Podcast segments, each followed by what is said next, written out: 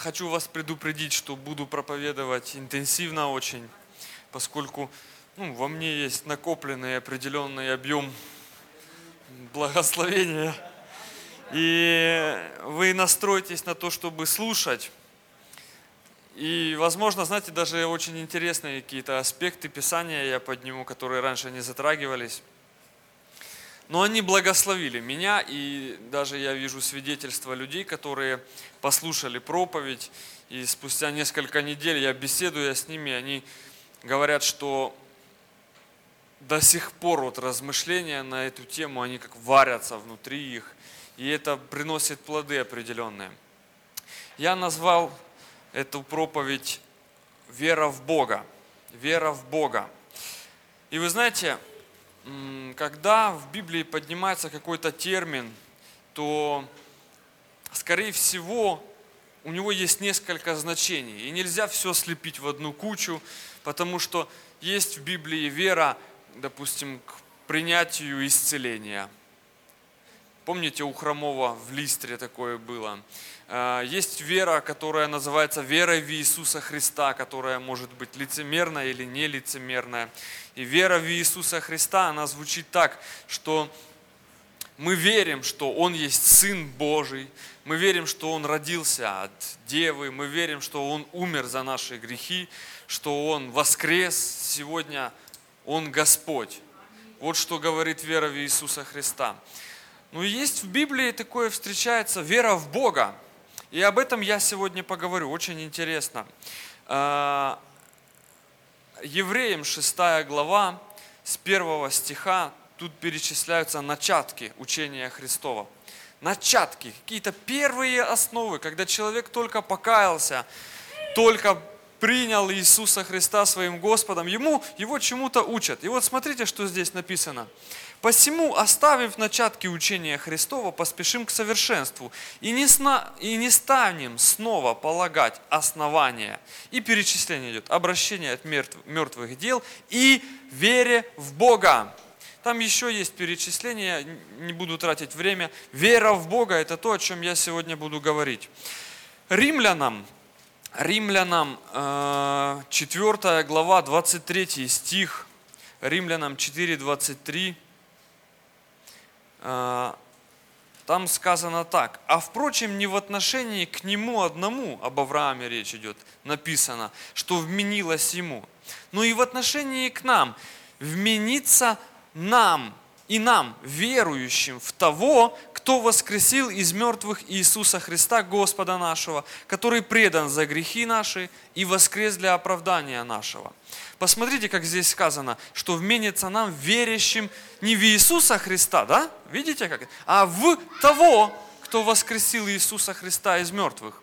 То есть речь идет о вере в Бога, и мы видим, что апостолы, они как особенное внимание, вот и речь идет, вот Павел, и то, и то послание написал Павел, он был апостолом язычников, не для евреев посланником был. И мы как раз христиане из языческих народов, да, и он, как одну из основ учения, он брал вера в Бога, верить в того, кто воскресил из мертвых Иисуса Христа. И еще есть несколько текстов, которые вот просто как-то Бог поднял во мне, а, когда я у него свои вопросы задавал ему. А, почему же есть такая формулировка, вот вера в Бога. И что она означает? Поскольку есть в мире много богов. И знаете, мы как бы вроде привыкли ну, считать, что, а, это если это не истинный Бог, да, который вот библейский, ну, то значит его просто не существует. В Библии есть описание такого вздора, э, когда э, пророк Исаия, по-моему, он говорит, что ну, каким безумием человек занимается. Вот он взял, срубил дерево, и из половины этого дерева взял и сделал костер и приготовил себе жаркое. А из этого куска он вырезал себе статуэтку, и стукан какой-то поклоняется, повергается перед ним и говорит, ты мой Бог. Это абсурд, действительно. Но, с другой стороны, если внимательно читать Библию, вы увидите, что в Библии действительности упоминаются некие божества, которые называются в тексте оригинала Элохим. Слышали такое? И Элохим, слово не имя собственное. Я не знаю, я как бы учился в украинской школе всю жизнь, и у нас это там именники, прикметники было. Э, если я уже на русском буду говорить, постарайтесь меня понять. Я, может, где-то неточность какую-то допущу. Но есть, допустим, слово «город», да? И когда употребляется без контекста слово «город», это означает некое поселение. Но когда говорится, допустим, «город Харьков», это уже конкретное имя собственное, да? имя конкретного города. Так вот, и слово «элохим», которое очень часто переводится как «бог» просто в Писании, оно означает в общем божество, вот как, как слово «город», имя существительное. То есть существует такое определение, как божество, Элохим. И что интересно, оно стоит во множественном числе. Элохим – это слово, множественное число от слова «элоах» или «элох». Даже, знаете, видите, как вот есть такая религия, ислам, у них Аллах есть. И они как бы это имя собственное говорят, но в действительности это имя общее такое. Божество, Бог. Само слово Бог, если я, я вот как-то Бог вложил мне внутрь, узнай, что означает слово Бог. И я, знаете, зашел, мне настолько стало важно узнать прямо сейчас это, хотя ко мне подходила женщина на протяжении нескольких недель с моей церкви. И она говорила, узнай, пожалуйста, что значит слово Бог. И вот пока оно во мне не поднялось, я как-то и не, не узнавал. А то я иду домой с женой, с, ребят, с детьми и говорю, мне срочно надо узнать, что означает слово Бог. И я пришел, и в общем, самом общем смысле слово Бог означает сильный или имеющий силу. В практическом применении его употребляют как? Слово Бог – это тот, кто является источником благ. То есть Бог – это тот, к кому приходят зачем-то. Он является неким даятелем каких-то благ. И посмотрите, в мире существует много религий и много богов. И я вам хочу сказать, не все из них – некие такие религии пустые, безосновательные, как вот это вырезал себе дерево и поклоняется этому куску дерева и говорит, что ты мой Бог. В действительности мы видим, что существуют божества, которые как-то проявляют себя. Это названо в Библии, в тексте оригинала, словом Элохим, некий класс существ, которых люди называют богами – Наверное, никогда вы ничего подобного из этой степи не слышали, с кафедры, по крайней мере. Но, тем не менее, очень интересно. Откройте 81-й псалом и посмотрите, что там написано. Псалом 81, это Асав писал, и тем не менее, нам нужно видеть, что Писание признает такие моменты. Псалом 81, я весь его прочитаю. Посмотрите, Бог с большой буквы, да, стал в сонме богов с маленькой буквы. Среди богов с маленькой буквы произнес суд. И смотрите, что он им говорит.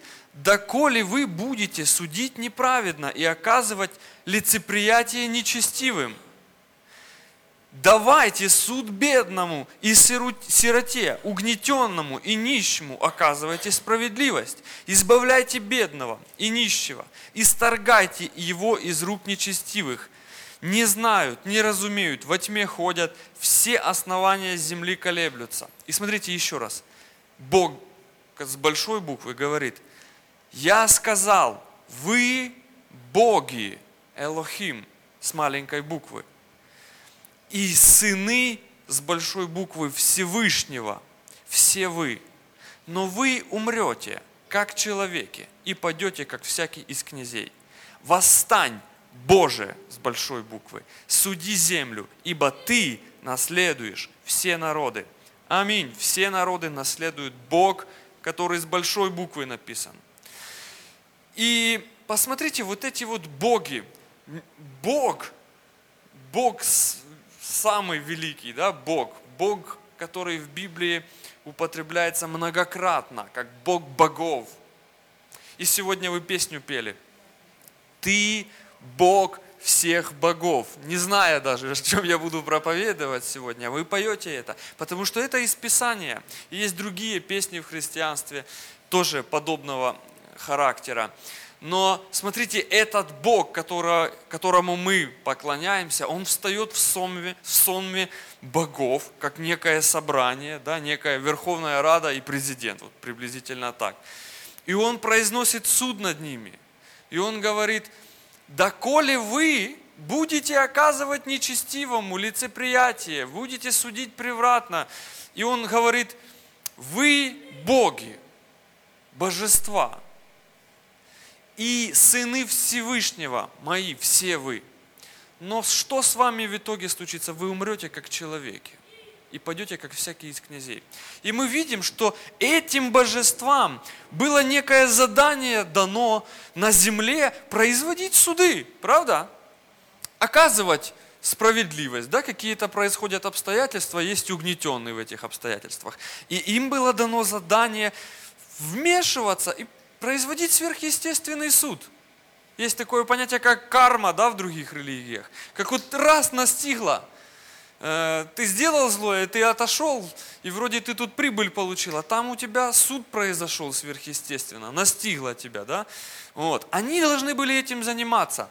И в Бытии, в шестой главе, вот открой, э, там написано, что на земле умножались люди – когда люди начали умножаться на земле и родились у них дочери, следующий стих, тогда, смотрите, сыны Божьи, помните, Бог стал в сонме богов, с маленькой буквы, сказал, вы все сыны Божьи, все вы боги и сыны Всевышнего. Так вот, они увидели человеческих дочерей и начали брать себе в жен их.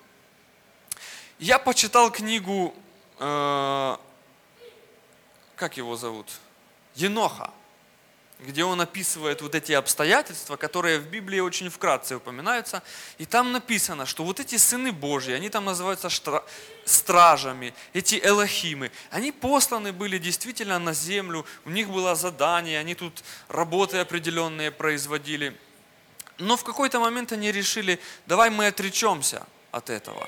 И мы возьмем себе, ослушаемся Бога, который Бог богов, и возьмем себе жен из дочерей человеческих, и начались исполины. И Бог там производил суд. И Петр упоминает об этом два раза. И Иуда из этой книги три цитаты делает. Иуда не в смысле Искариот, а в смысле другой Иуда. Там, вы же знаете, был Иуда Симонов и Иуда Искариот. Вот, так вот, Искариот не написал ничего, а Симонов написал. И он три раза написал из этой книги, из книги Еноха цитаты. И что тут удивляться? В принципе, посмотрите сами. Сам Иисус, приходя, сатану называл Бог века сего. То есть не удивляйтесь, когда в действительности существуют некие боги с маленькой буквы, которые действуют на земле и имеют даже свои собственные религии, пытаясь увлечь от истинного Бога в поклонение себе людей. И почему, ну, даже я вам хочу показать некоторые моменты. Э, вот откройте, сейчас я вам скажу, где это книга Судей 11, 24. И там пришел царь Моавицкий, чтобы воевать с Израилем. И посмотрите их разговор царя, ну, тут еще не царь, глава Израиля, э, как его звали, Иефай. Он выходит к нему, ну, он не выходит, он послов послал и говорит, не владеешь ли ты тем, что дал тебе Хамос, Бог твой. Смотрите, Хамас – Бог твой. То есть некий Бог Хамас, Моавицкий, дал им землю, моавитянам. И он говорит, мы, и мы владеем всем тем, что дал нам в наследие Господь Бог наш. Посмотрите, в тексте оригинала, знаете, как там написано? Не владеешь ли ты тем, что дал тебе Хамас, Элохим твой? И мы владеем всем, что дал нам в наследие, тут написано Яхве, Элохим наш. Яхве или Иегова, да, как сегодня на, на, ну, употребляют часто. То есть, смотрите, и там Элохим, и там Элохим. И у того народа есть свой Бог, и у Израиля есть свой Бог. И в Библии неоднократно встречаются места, где э, упоминается, э, допустим, тот же Хамас. Если вы просто введете, вы увидите, что Хамас неоднократно в Библии встречается. Вот смотрите, Третье царств, Третье царств, 11 глава. И в этой 11 главе после смерти Соломона Бог делает разделение Израиля, помните, и сыну Соломона оставляет два колена, а десять отдает другому человеку. И он говорит, за что? 33 стих. Это за то, что они оставили меня и стали поклоняться. Смотрите, Бог прямым текстом – говорит о старте божеству Сидонскому, Хамасу, богу Моавицкому, Милхому, богу Аманицкому, и не пошли путями моими. Бог не отрицает, что существуют некие другие существа, которые божественного класса, которые могущие что-то и которым поклоняются люди. И смотрите, каким путем пошел Бог – Э, он не стал как бы упразднять всех этих богов. Хотя я не могу вам ответить точно почему. Возможно, потому что они названы сынами Всевышнего все-таки. И мы, и они отступившие, да, сатана, это тоже тот же, как бы, Элохим того же класса, э, существо, э, они сыны Всевышнего. И мы, люди, мы тоже отступили. Бог же не уничтожил нас. Аминь. Он дал нам другой путь. Возможно, там существуют альтернативы какие-то для этих существ. Но факт, что кроме, ну как Бог есть, ну Бог, который и Егова, Яхве, да, Он творец всего. И Он творец других сверхъестественных существ, которые называются сынами Всевышнего. И очевидно, что там какая-то часть из этих существ – вошли в неповиновение к Богу, сбунтовались, и Бог сегодня действует таким образом, что Он свое царство распространяет так, как характерно для Него. И вот здесь вот начинается самое интересное. Фактически это было введение. Э, давайте мы почитаем, как Бог распространяет свое влияние на земле. Это начинается ну я начну, по крайней мере, с истории об Аврааме, с 12 главы. Э, Бытия 12 глава, да. Там описывается, когда уже Бог очень плотно взаимодействовал с ним. И написано так. «И сказал Господь Аврааму, Пойди из земли твоей, от родства твоего, из дома отца твоего, в землю, которую я укажу тебе.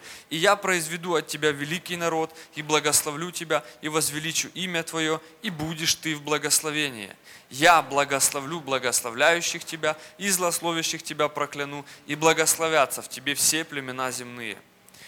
Бог, как тот, кто является источником всяких благ, сильный, имеющий силу обращается к Аврааму и говорит, Авраам, пойди моим путем, и я благословлю тебя, защищу тебя, возвеличу имя Твое, ты будешь благословением, и это все сделаю я, потому что я Бог. Но вы знаете, откуда Авраам выходит? Из Ура Халдейского, который является центром поклонения Луне. Это язычник. Человек, который понимает о том, что мы здесь поклоняемся Луне, в другом месте поклоняются Солнцу, в третьем месте поклоняются Хамасу какому-нибудь. Там Астарте, и вы знаете, Ефес, это город служитель богини Артемиды. То есть, ну, вы видите, люди знали, и они каждый себе выбирали Бога. Это Бог мой. И они ему приносили поклонение, было какое-то служение. Но тут Элохим Яхве обращается к Аврааму и говорит, Авраам, пойди со мной. Пойди, я благословлю тебя, я защищу тебя, я возвеличу, я произведу, я сделаю, я, я, я, я, я. И Авраам пошел. И вы знаете, видимо, что вот на протяжении хождения Авраама с Богом, он не сразу совершенно поклонялся, ну, совершенно мог доверять ему, он знакомился с ним. Сам Бог знакомил себя с Авраамом. И Авраам чем дальше, тем больше мог доверять Богу. И вы знаете эту историю, даже в этой же 12 главе, Бог сказал, пойди, я благословлю тебя. Но там настал голод, и Авраам, Авраам пошел в Египет пожить. И там он сказал, скажи, жена, что ты сестра мне, чтобы меня не убили. Ведь Бог обещал, я проклинающих прокляну, обещал защиту, обещал детей. Детей еще нету, а ты боишься за свою жизнь, значит, ты не совсем доверяешь Богу. Но в чем-то уже доверяешь. После того он вышел, знаете, как с Египта, вы знаете эту историю, Бог защитил его.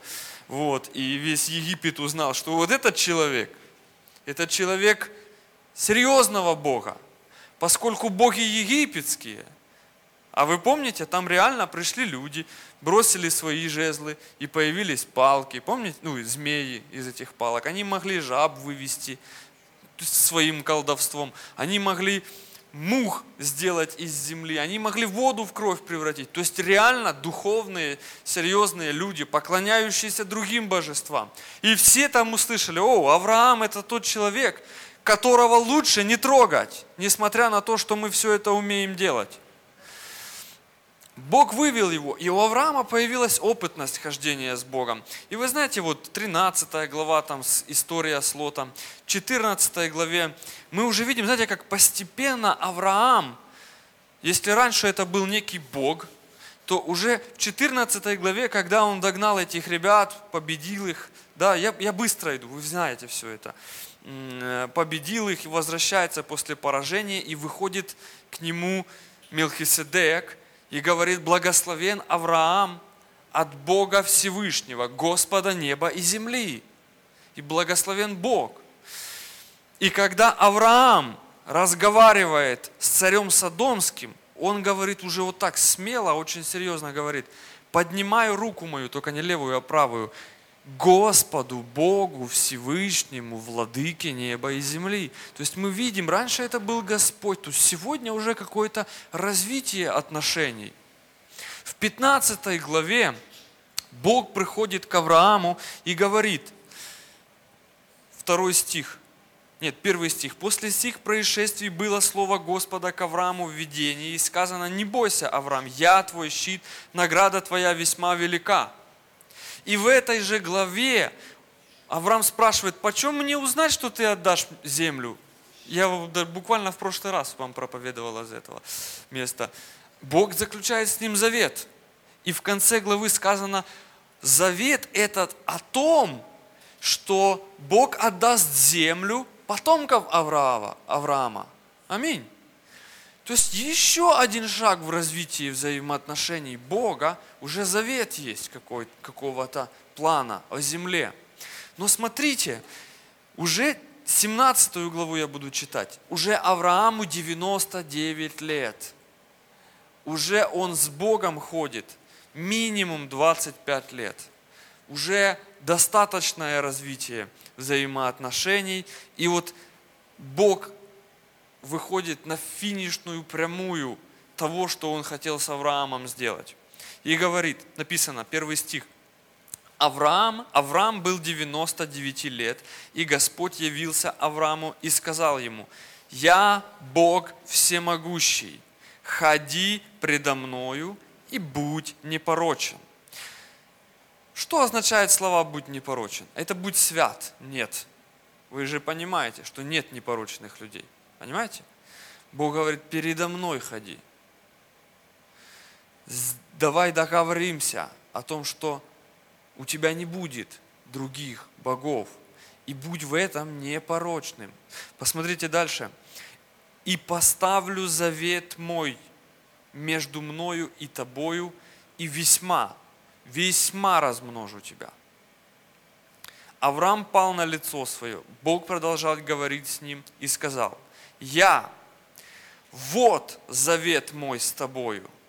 Ты будешь отцом множества народов. И не будешь ты больше называться Авраамом, но будет тебе имя Авраам, ибо я сделаю тебя отцом множества народов, и весьма, весьма расположу тебя, и произведу от тебя народы, и цари произойдут от тебя. И ключевой стих и поставлю завет мой между мною и тобою, и между потомками твоими после тебя в роды их завет вечный. Послушайте, вечный завет означает вечный. Сейчас этот завет стоит. И Авраам, знаете, вот в теле он умер, но вы же знаете, что Авраам жив. Существует жизнь после того, как наша вот эта хижина, тело умирает, Авраам жив. И Бог сейчас исполняет обетование живому Аврааму. Когда Иисус спорил с садукеями, Он сказал, Бог не есть Бог мертвых, но Бог живых. Завет этот работает. Послушайте, по этому завету Он сегодня, Бог всемогущий, сам своей рукою, используя нас, здесь умножает исполняя обетование Аврааму, семя Авраамова, а это церковь. Вы же знаете, что мы во Христе причислены к этому человеку, к семени его. Ибо если вы Христовы, то вы семя Авраамова по обетованию наследники. Галатам 3.29. Я вас хочу просто чуть-чуть отступивший вдохновить. Послушайте, Бог сам исполняет Аврааму обещание, свою волю, собственно, исполняет – умножает вашу церковь в городе Лубны, хотел сказать, и в Лубнах тоже, в городе Харькове. Давайте поднимем руки и скажем, я принимаю благодать Твою. Это происходит, Бог это делает. Да наполнится этот зал. Так вот, в чем этот завет состоит? Смотрите, и поставлю завет мой, седьмой стих высвечен, да? Поставлю завет мой между мною и тобою, и между потомками твоими после тебя, в роды их, завет вечный, в том, что я буду Богом твоим и потомков твоих после тебя. Я раньше так читал. И поставлю завет мой между мною и тобою, потомками твоими, в роды их, завет вечный в том, что я буду Богом твоим и потомком твоих после тебя в роды их. А сегодня я не так читаю. Я понимаю, я увидел этот момент. Бог заключает завет с Авраамом и говорит ему, Авраам, вот в чем мой завет. В том, что я твой Бог. И все, и нету других богов у тебя. Послушайте, если вы возьмете вот эту вот мысль, и после этого будете читать Библию, вы по-другому Библию читать начнете. Вы везде будете видеть, как Библия подчеркивает, это Бог мой. Это Бог мой. Все великие мужи, Давид, э, Иов, все пророки, вы увидите это в псалмах, они все говорят это исповедание, у них есть ты мой Бог или ты Бог мой. А это не просто так, это не рядовые слова. Это исповедание того, что я принадлежу тебе и от тебя мое спасение, на тебя мое упование, в том, что я держусь этого завета. Я твой, а ты мой. Бог говорит, я буду потомком, я буду Богом твоим, и потомков твоих после тебя в роды их. И пусть, ну, ходи предо мной, будь непорочен, чтобы не было никого у тебя. Аминь. И после этого, когда Бог представляет себя сыну Авраамову, Исааку, после смерти Авраама, знаете, как он говорит? Он говорит, я Бог отца твоего, Авраама. Авраам стал Божьим человеком, а Бог стал Авраамовым Богом. И он так и говорит, я Бог Авраама. Представляете?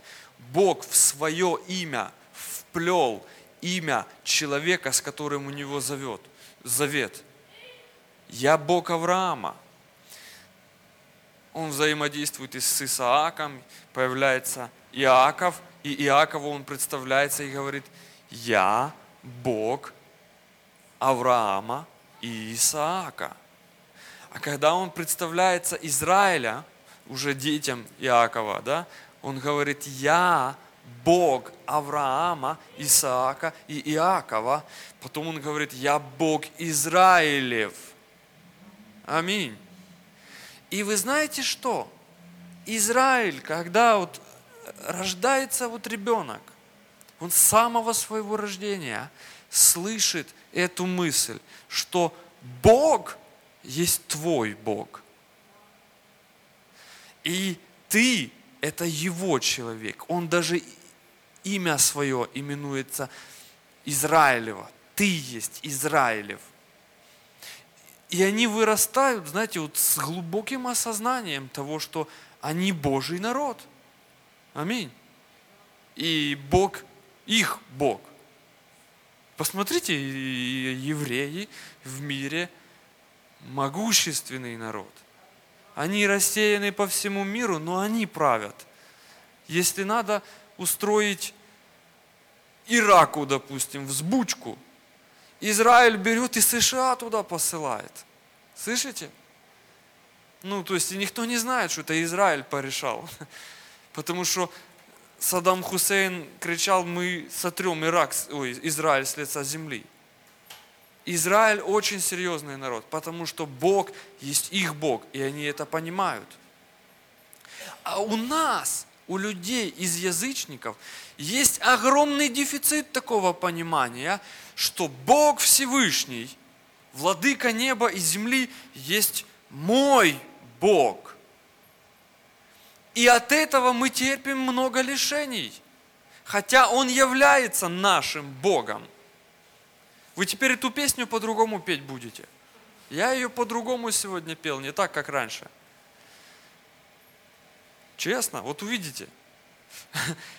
И, знаете, сегодня я хочу вот развить, вот расширить это понимание и показать, что в действительности упование, оно говорит, ты мой Бог.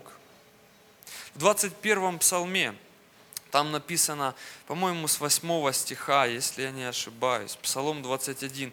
Это псалом, пророческий псалом переживаний и, и исповеданий Иисуса на кресте. Знаете это, да? Смотрите, с 8 стиха. «Все видящие меня ругаются надо мною, говорят устами, кивая головою, он уповал на Господа, пусть избавит его, пусть спасет, если он угоден ему.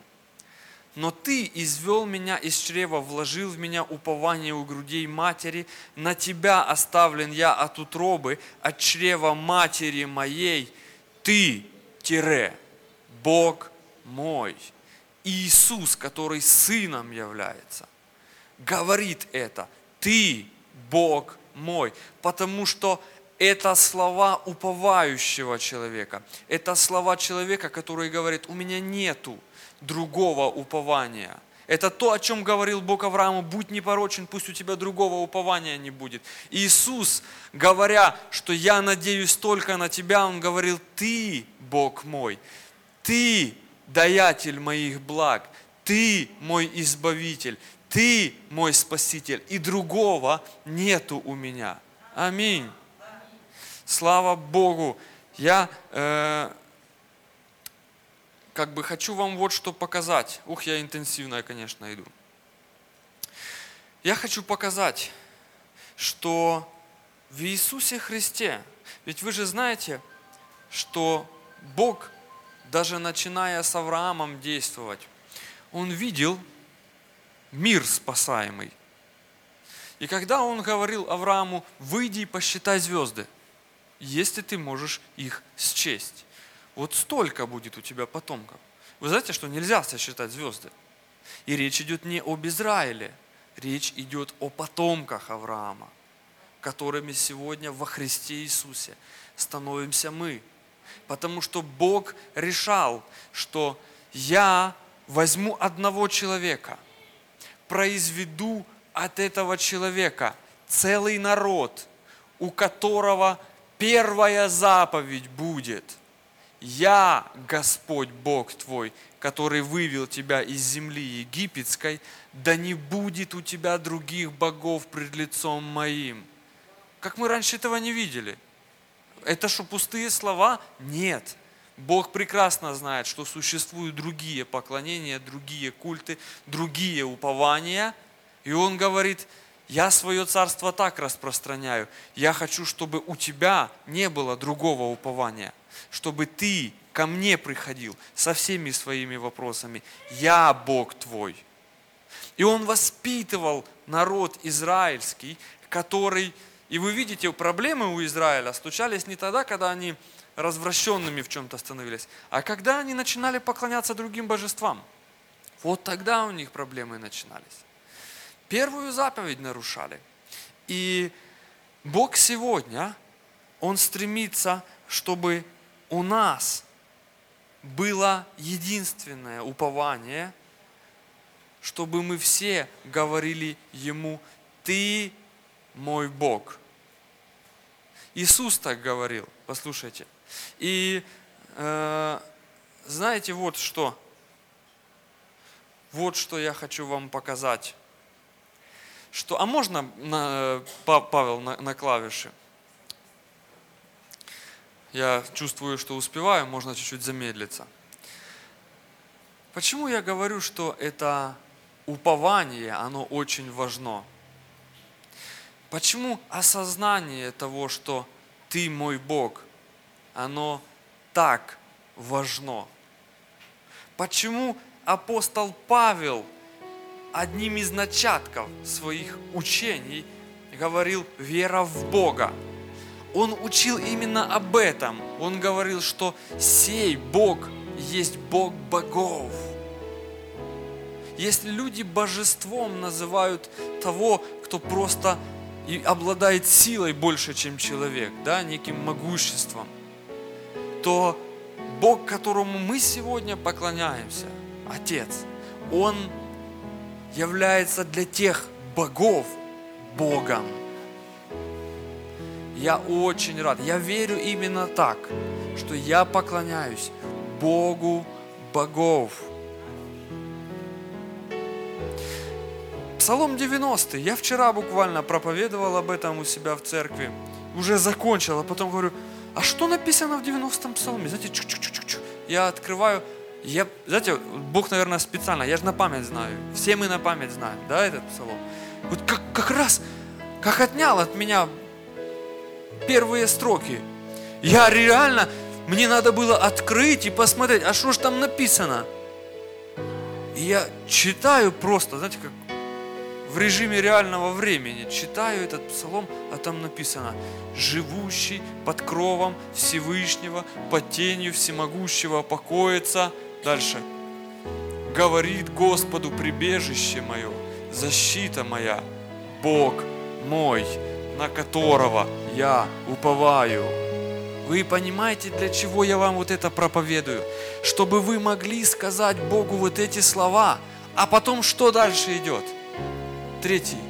Он избавит тебя от сети ловца, от гибельной язвы. Перьями своими осенит тебя, под крыльями его будешь безопасен. Щит и ограждение, истина его не убоишься ужаса в ночи, стрелы, летящие днем, язвы, выходящие во мраке, заразы, опустошающие в полдень. Падут подле тебя тысяча, десять тысяч, к тебе не приблизится. Я дальше не буду просто читать. Вы знаете и почитаете. Но посмотрите, насколько важно. Человек говорит, ты Бог мой.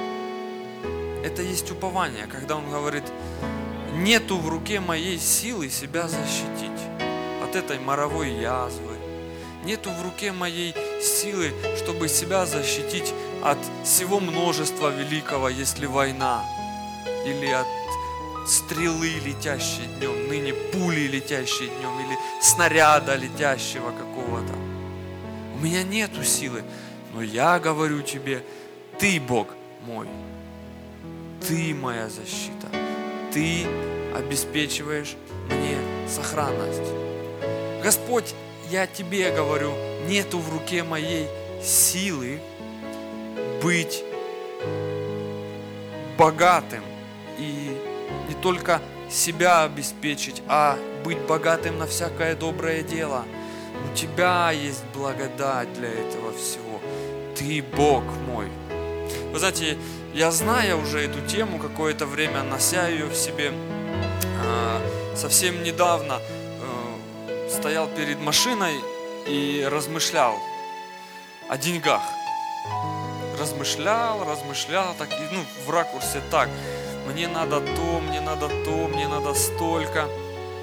И вот во, во время этих размышлений просто Дух Божий внутри меня проговорил, ты, не, я Бог твой. И знаете, ух, я расслабился. Я говорю, точно, ты Бог мой. Ты Бог мой в этом вопросе. Знаете, вот что-то внутри стоит тебя такое, как, а как это будет, а как это будет. Послушайте, начали происходить какие-то обстоятельства. Мне надо было заплатить аренду, и так как-то получилось, что, знаете, ну, как-то церковь в последнее время, помните, я же вам о десятинах в прошлый раз проповедовал 2 числа, э, я поднял этот вопрос, сказал, ну, включитесь, люди, и докладывал я до аренды. А то, представьте, я, я сказал, и вот, ну, я начал говорить, ты Бог, это твоя церковь. И вот день заплатить по счетам, и мне не хватает 600 гривен до аренды. На ячейку приходит женщина, у нас утром ячейка, э, для людей пожилого возраста, им лучше утром. И она посидела, все это послушала. Она вообще в церкви очень-очень редко появляется. Вообще ну, трудно назвать ее нашим человеком. И она послушала это все, мы вообще не об этом говорили, молча отсидела ячейку. И когда мы уже прощались, она такая подходит, пастырь, мне Бог сказал три тысячи дать. Я говорю, будьте послушны. А мне как сразу дать или по частям? Ну а что по частям? Вы сейчас отложите, у вас что-то случится, и вы не сможете потом. Куда-нибудь уйдут эти деньги. Авраам как, да, Бог сказал обрезаться, встал и обрезался. Сказал принести жертву, встал и принес, понес. Э, ну, лучше так. Она говорит, точно, точно. Пошла, говорит, идем со мной. Пошли, раз мне. Она мне, представьте, ну это ж прикол, по 10 гривен дала. Где она их взяла, я не знаю. Я благословил ее. Э, послушайте, вчера последнее собрание месяца – мы считаем пожертвования, и из пожертвований 100 евро я достаю. Ну, не я, а бухгалтер. Она ко мне подходит. Тоже мне у бабушки в церкви. И она пишет итоговую сумму за месяц. Я, а я каждый раз, знаете, я садился с ней, когда я принимал э, отчет по пожертвованиям, я говорил, во имя Иисуса Христа – я возвещаю исполнение Божьей воли. Та бухгалтерша еще в жизни такого не видела. Она смотрит, в три раза бюджет вырос за месяц, в три раза больше. Я, мне звонит человек, которому я когда-то там клеил машину, я занимался автомобилями, я ему поклеил машину пленками, пленкой прозрачной. У него машине на то время, знаете, это очень дорогое удовольствие, не меньше тысячи долларов это стоит. У него машина на тот момент была э, 200 с чем-то тысяч пробег. То есть если клеить, то новую клеить, да, ну, и если уже столько денег вкладывать, то ну хотя бы, чтобы машина стоила, ну там 70 тысяч долларов. У него э, Nissan X-Trail, там еще до рестайлинговый какой-то там не очень. Знаете, что он поклеил? Он, он просто захотел мне денег заплатить. И в этот раз вот он мне, я начал вот молиться и говорит, ты Бог мой. Он мне звонит и говорит, как дела? Я говорю, да нормально все. Чем занимаешься? Ну, церковью занимаюсь. М-м, молодец, похвально, похвально. Слушай, говорит, а я чувствую, ты что-то хочешь. Я говорю, ты, ты что-то хочешь? Он, да я хочу. А я был во Львове, это там я ему делал машину, весной. И я видел эту машину, идеально, нигде ничего не отстало. Просто затерлась чуть-чуть пленка, это надо взять машинку и отполировать ее. Это два часа работы. Он мне говорит, ты знаешь, наверное, ту всю пленку надо снять старую. Я ему говорю, да отполируй ее. Не-не-не, то надо снять и новую поклеить. Я понимаю, это еще тысяча долларов, знаете, грядет. И Библия, интересный стих есть в Библии.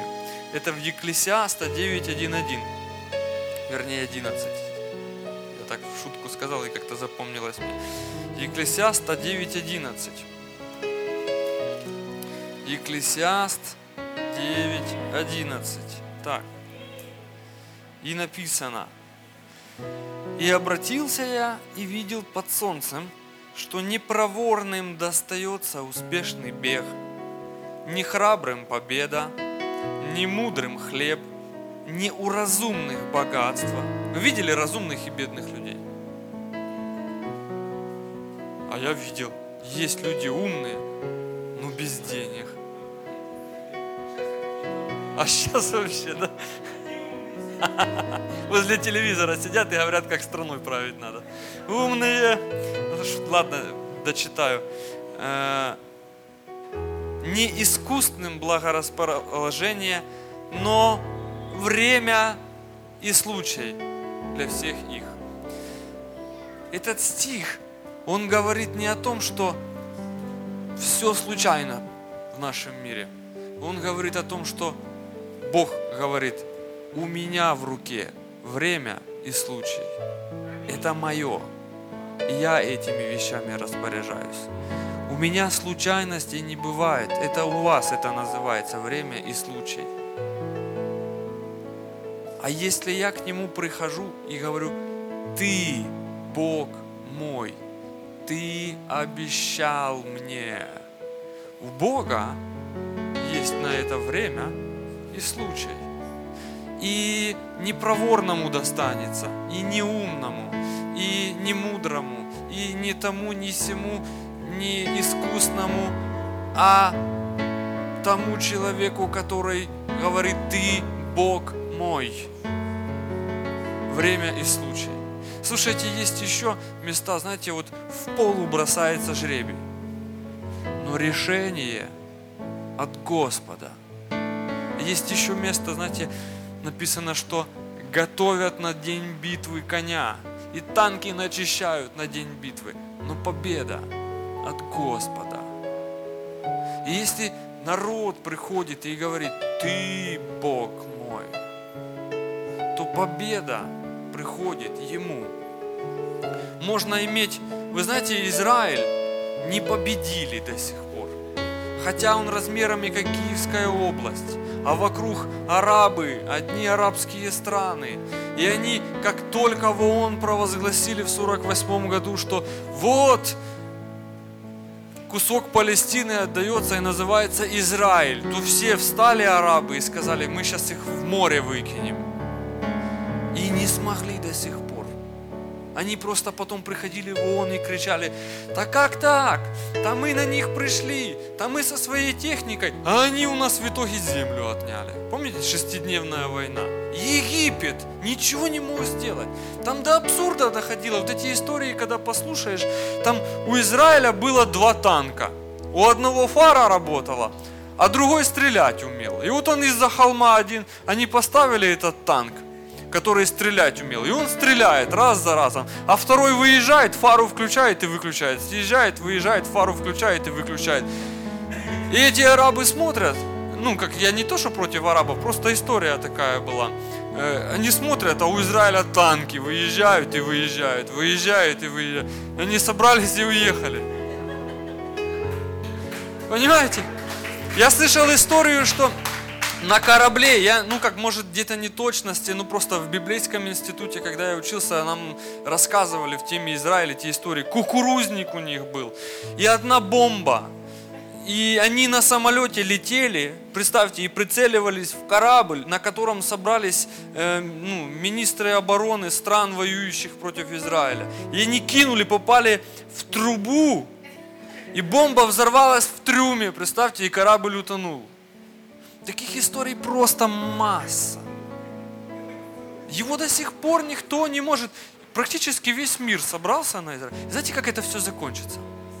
Весь мир, весь мир соберется на Израиле. И Израиль, знаете, что скажет? Господи, гряди, Ты Бог мой. Аллилуйя! Псалом 1, 21, 22 псалом говорит, Ты пастырь мой. Помните? То же самое, ты Бог мой. И что дальше? Покоишь на злачных пажитях, водишь к водам тихим. Да я буду вообще сидеть и кушать в виду врагов моих, никто ничего мне не сделает. Долиной смертной тени буду идти, зла не буду бояться, потому что я говорю тебе, ты Бог мой. И послушайте, последний, наверное, текст я вам скажу, чтобы вы видели подтверждение в Новом Завете, 1 Коринфянам, вот хорошо его открыть, 1 Коринфянам, 8 глава, 5 стих. 1 Коринфянам 8, 5. Вы же читали это место Писания? Смотрите, об этом написано. Ибо хотя и есть так называемые боги с маленькой буквы, и на, или на небе, или на земле, так как есть много богов. Библия так ясно говорит, есть много богов. И Господь много. Но у нас один Бог, Отец, из которого все и все и мы для Него, и один Господь Иисус Христос, которым все и мы им. У нас один Бог, и Он Отец. Кому-кому? Там Он говорил, я Бог всемогущий. Кому-то Он сказал, я сущий. Кому-то Он сказал, я владыка неба и земли. Нам Он сказал, я Отец. А теперь вот здесь нужно поправлять. Ты мой Бог, и ты мой Отец. И каждый человек, который приходит к Господу. Вот он слышит об Иисусе Христе. И я хочу вам сказать, что в действительности кающийся, он сталкивается с чем? Он слышит о Боге, о Сыне, об Иисусе, который умер за их грехи. И когда человек говорит Иисусу, Ты мой Господь, происходит рождение свыше. И Бог богов становится его отцом. Аминь.